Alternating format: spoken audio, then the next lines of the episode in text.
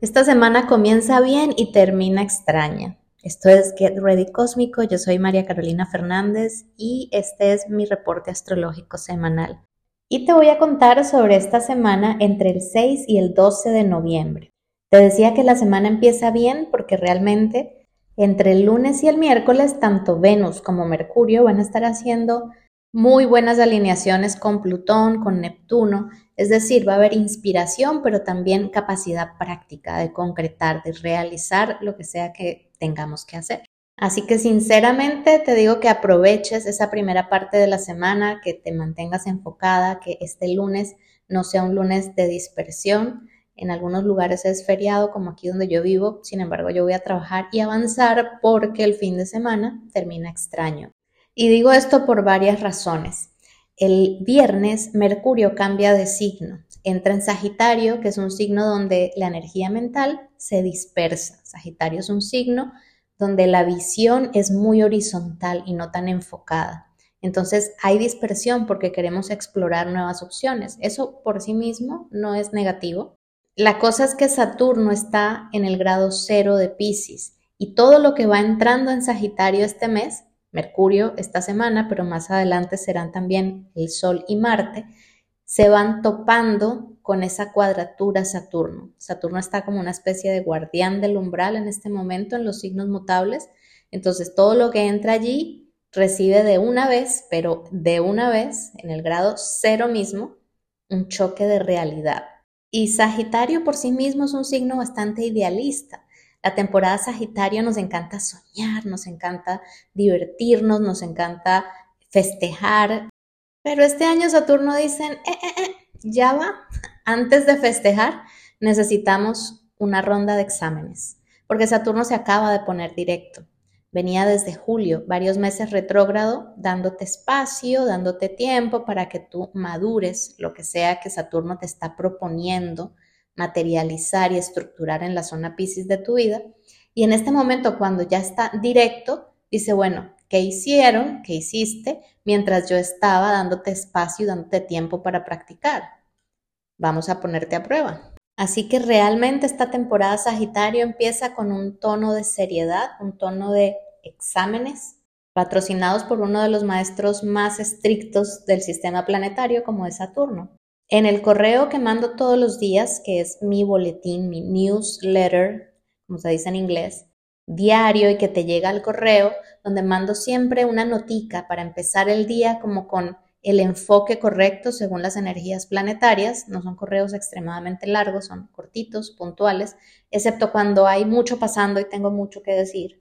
O cuando te quiero regalar, como es el caso del próximo viernes, que ya está escrito y programado ese correo, una especie de mini horóscopo, o sea, yo les llamo astrotips cuánticos, porque no es un horóscopo como tal, sino son ejercicios para ayudarte a aterrizar esa información y a saber de qué se trata esto para ti, cómo puedes mirarlo, qué preguntas puedes hacerte para aprovecharlo mejor. Si no recibes todavía esos correos, suscríbete Seguramente debajo de donde estás escuchando este audio va a haber un texto con un link y allí puedes registrarte. Y si no, simplemente ve a mi página web, caroastrológica.com, y en la parte final de esa página principal, ahí está el formulario de registro. Dejas tu nombre, tu correo electrónico que revises con más frecuencia y listo, quedamos en contacto y todos los días te va a llegar mi notica. Pero sigamos porque este tema de los exámenes saturninos no es lo último que pasa esta semana. Lo siguiente y lo último que realmente sucede esta semana es tal vez lo más potente y es algo que se va a estar sintiendo desde el principio, en realidad desde ya se puede estar sintiendo, solo que se va a ir creciendo en intensidad y va a ser exacto el día sábado. Y es algo sobre lo que tengo también que poner una notica de precaución porque a nivel colectivo seguramente es más impactante. Se trata de la oposición entre Marte y Urano. Siempre que Marte y Urano entran en contacto tenso, algo pasa, siempre. Algo pasa en las noticias, en la naturaleza, en el mundo. Son una mezcla muy explosiva. Y digamos que Urano generalmente se encarga de ir creando el momentum. Es como la, la, la nitroglicerina del asunto. Y Marte cuando llega es el gatillo, es el detonador, es el fosforito, la chispita que, boom, encendió todo lo que Urano había estado acumulando allí de combustible. Y como siempre, esto tiene dos niveles en donde podemos interpretarlo o verlo manifestado. El nivel colectivo, macro, del que te hablé antes, donde siempre se muestra, y el nivel individual, en donde va a ser muy distinto para cada quien, de acuerdo a qué tan prominente sean ese eje Tauro-Escorpio en la vida de la persona. Lo que sí te digo es que ese detonante, esa cerecita del pastel que viene Marte a poner a toda esta situación, tiene que ver con el cierre del proceso de eclipses entre Tauro y Escorpio, que culminó con el último eclipse el 28 de octubre. Si todo ese tema fue algo importante en tu vida, si fue determinante, marcó cambios significativos, seguramente entonces este fin de semana vas a vivir la continuación de ese proceso con algo que detona un cambio, un salto cuántico sí o sí.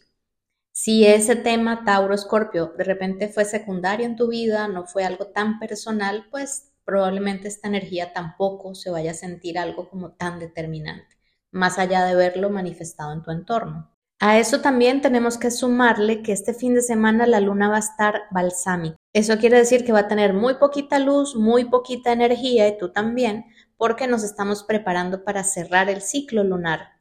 La luna nueva, que comienza el siguiente ciclo lunar, será el lunes 13 de noviembre. Entonces, este fin de semana es de limpieza, es de detox, de purificación. Y lo último que te quiero contar, no dejes de salir a mirar el cielo en el amanecer no tiene que ser tan madrugada. Cuando está saliendo el sol, mira hacia el este, hacia el lugar donde sale el sol, tanto el martes, miércoles como el jueves, sobre todo el 9, para que veas juntas a Venus y a la Luna. Y esto no se trata solamente de salir y mirar algo bonito, es espectacular, pero no se trata solo de la belleza de lo que ves allí en el cielo, se trata de recibir directamente la energía de Venus, conversar directamente a través de esa luz que está reflejando Venus y la Luna con las diosas, con la energía femenina del cosmos. Si no sabes cómo, simplemente sal y contempla. Déjate llevar por la luz, por la contemplación y seguramente la sincronía te va a ir trayendo los mensajes a tu vida.